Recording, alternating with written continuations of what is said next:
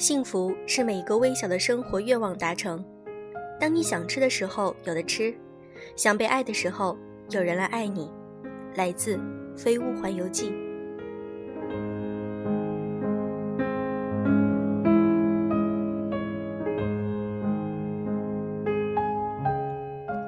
用声音触碰心灵，各位好，欢迎大家收听优质女史必修课，我是小飞鱼。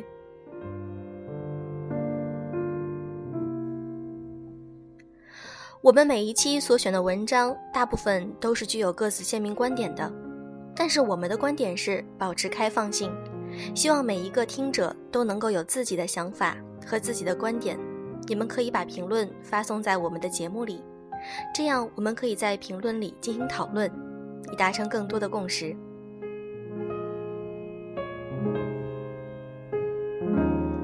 如果你想听更多有声读物以及更多专栏的话，可以添加我们的优势女史必修课的微信公众号以及微博，我们在那里等着你。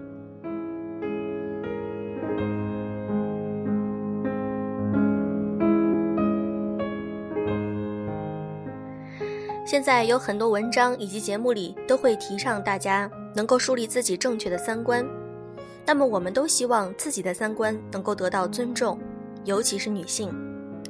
那么我们也知道，直男癌是非常令人讨厌、反感的一类人。男性对女性的不尊重，让我们感受到了很多的愤怒。但是有时我们会发现，女性也会对自己的性别产生一些歧视。这里面我们今天分享的文章中就会看到，真正可怕的是女性对女性的苛刻。作者八命先生。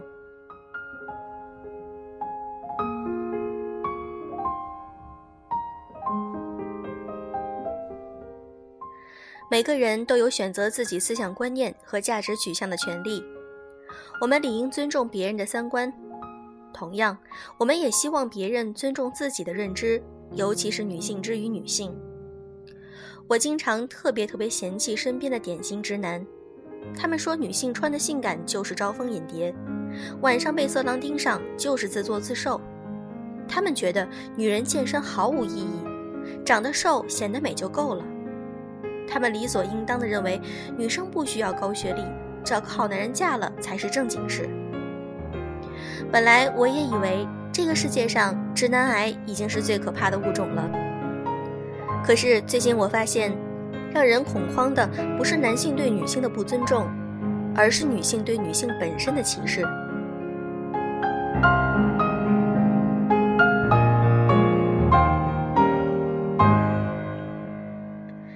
有一个大我五岁、刚刚变身成背奶妈妈的表姐，生完宝宝两个月就返回了工作岗位。因为还没有结婚，也不认识别的背奶妈妈，所以我并不能想象表姐每天的生活到底有多么匆忙和尴尬。今天下午，表姐发了一条朋友圈，只有一个难过的表情。我赶忙问她怎么了，为什么不开心？表姐说。最难过的不是男性的不理解，而是那些以为人母的女性的嘲讽。原来表姐经常趁着午休或者其他的时间，火急火燎地给宝宝储存母乳。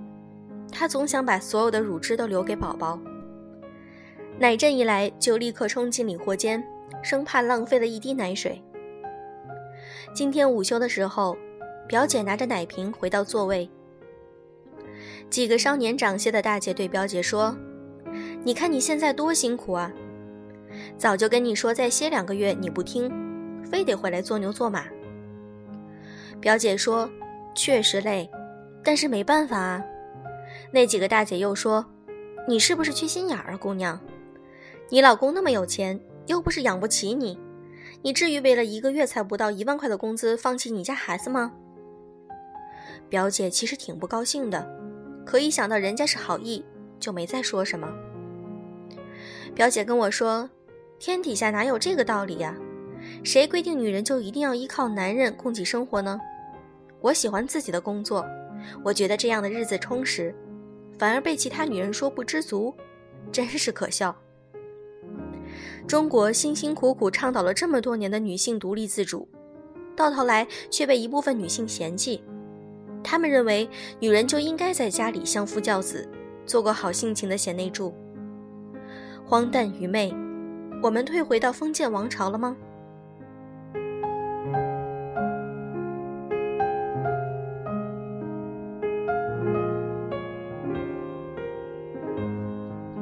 好朋友 Cindy 去年去了日本留学，独在异乡，当然倍感孤独。幸运的是，合租公寓的姑娘也是中国人，两个人迅速成为朋友。昨晚我们视频聊天，Cindy 穿了一个紧身的亮色上衣，一条背带短裤，可爱又俏皮。我跟 Cindy 说：“衣服这么好看，等你回来了，我要跟你换着穿。”没想到她却说。也就是你的审美和我一样吧，我那个奇葩舍友居然说我穿的暴露。Cindy 说，日本最近的天气很好，所以他们白天去了附近的公园野营，结果回到公寓之后被舍友一通数落。他舍友大致是这样说的：“你穿着这么招风干嘛？不知道出门之后所有的男人都在瞄着你吗？”？”Cindy 不理解。我身材好，穿得漂亮也有错吗？我穿衣服又不是特意给别人看的。可舍友居然理直气壮地说：“你这不是明摆着给男人发出骚扰你的信号吗？”Cindy 冲我牢骚说：“这才明白，原来这个世界上真的存在着直女癌这个物种。我们在说什么女生的思想开放，这不是啪啪打脸吗？”大家都承认，柳岩依托性感的装束出道，可是那又怎么样？谁能说性感就代表着她放荡啊？包贝尔婚礼，柳岩被闹那件事已经过去。当我们再去追溯舆论对于柳岩的评论时，却发现，那些骂她活该、穿着暴露性感的身材博人眼球的网友，居然大多是女性。每个人都有各自的审美，我不强迫你接受我的穿衣风格。可你也不该把你的喜爱凌驾于我的态度之上吧。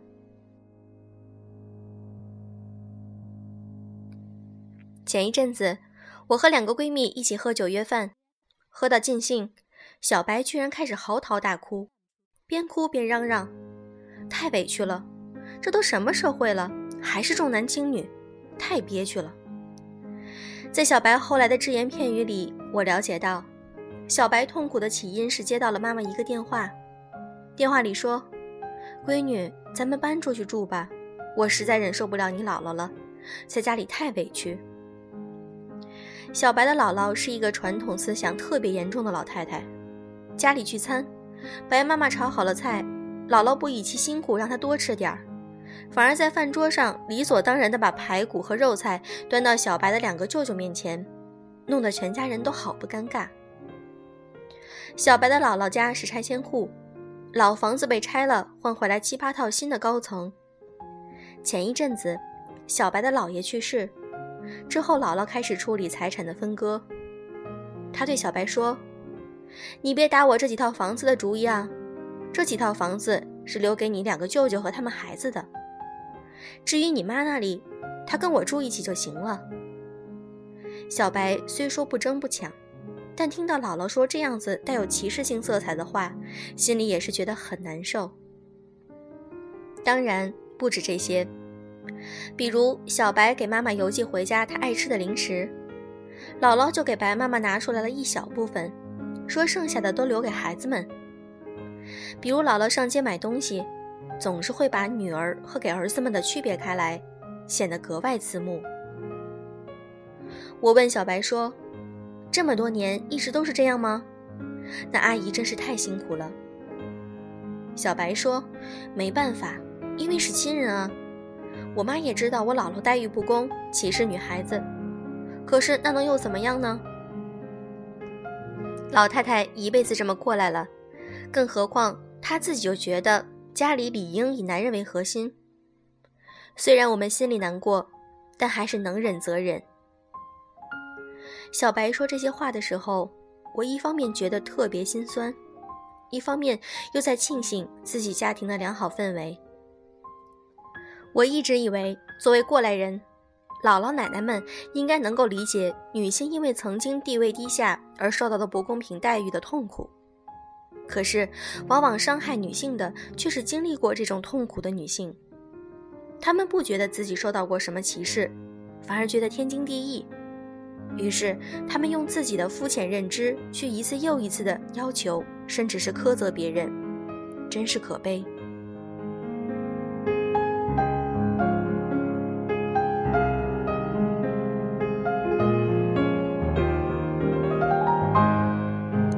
虽然都市剧《欢乐颂》正在热播，五个女主人代表了五种典型的都市女性，而女性对于女性的苛责，在主人公曲筱绡的身上体现的淋漓尽致。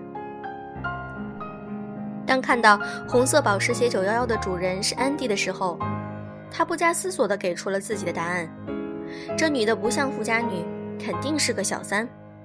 可是曲筱绡呀，你同样也穿得起阿玛尼，买得起香奈儿啊。凭什么用自己的潜意识去判定别人呢？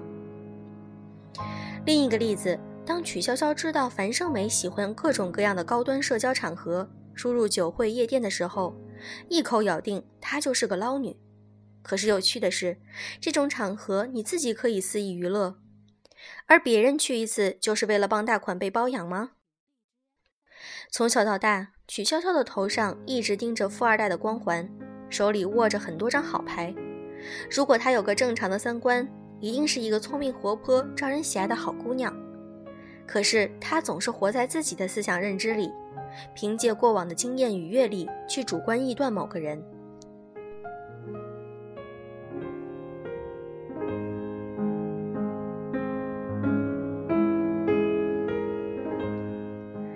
类似于以上种种，作为女性去苛责或者鄙视其他女性的行为比比皆是。归根结底，还是三观扭曲、糟粕思想深入骨髓的缘故。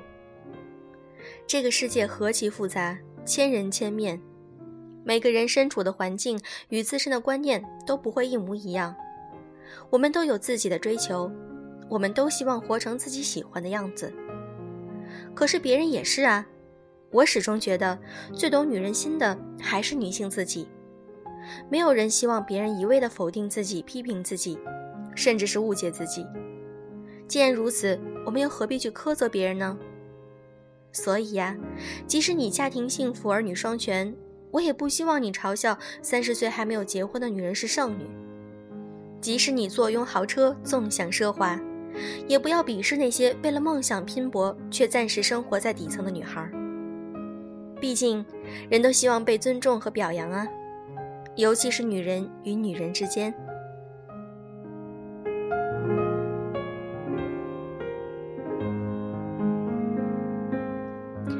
今天的节目就是这样。如果你有什么想说的话，可以写在我们的评论底下。如果你想看更多的文章，或者想和我们联系，可以添加我们的微信公众号“优质女子必修课”以及微博“优质女子必修课”。祝各位晚安。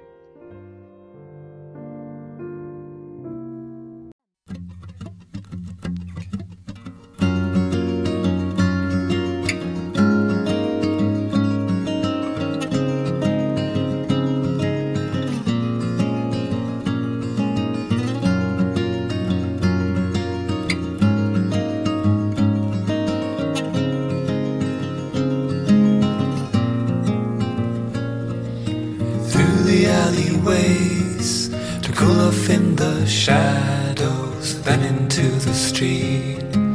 Following the water, there's a bearded man paddling in his canoe. Looks as if he has come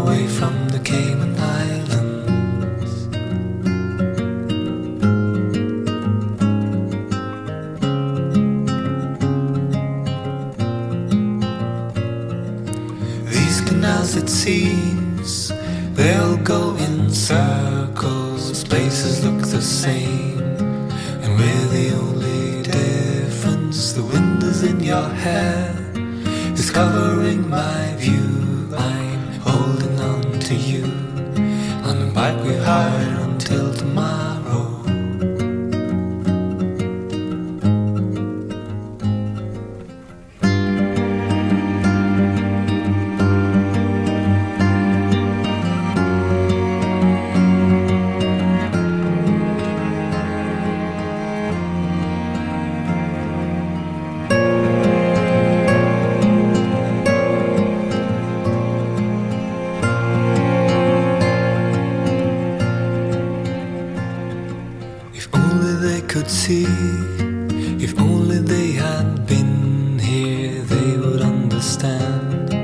Someone could have chosen to go the length I've gone, to spend just one day riding, holding on to you.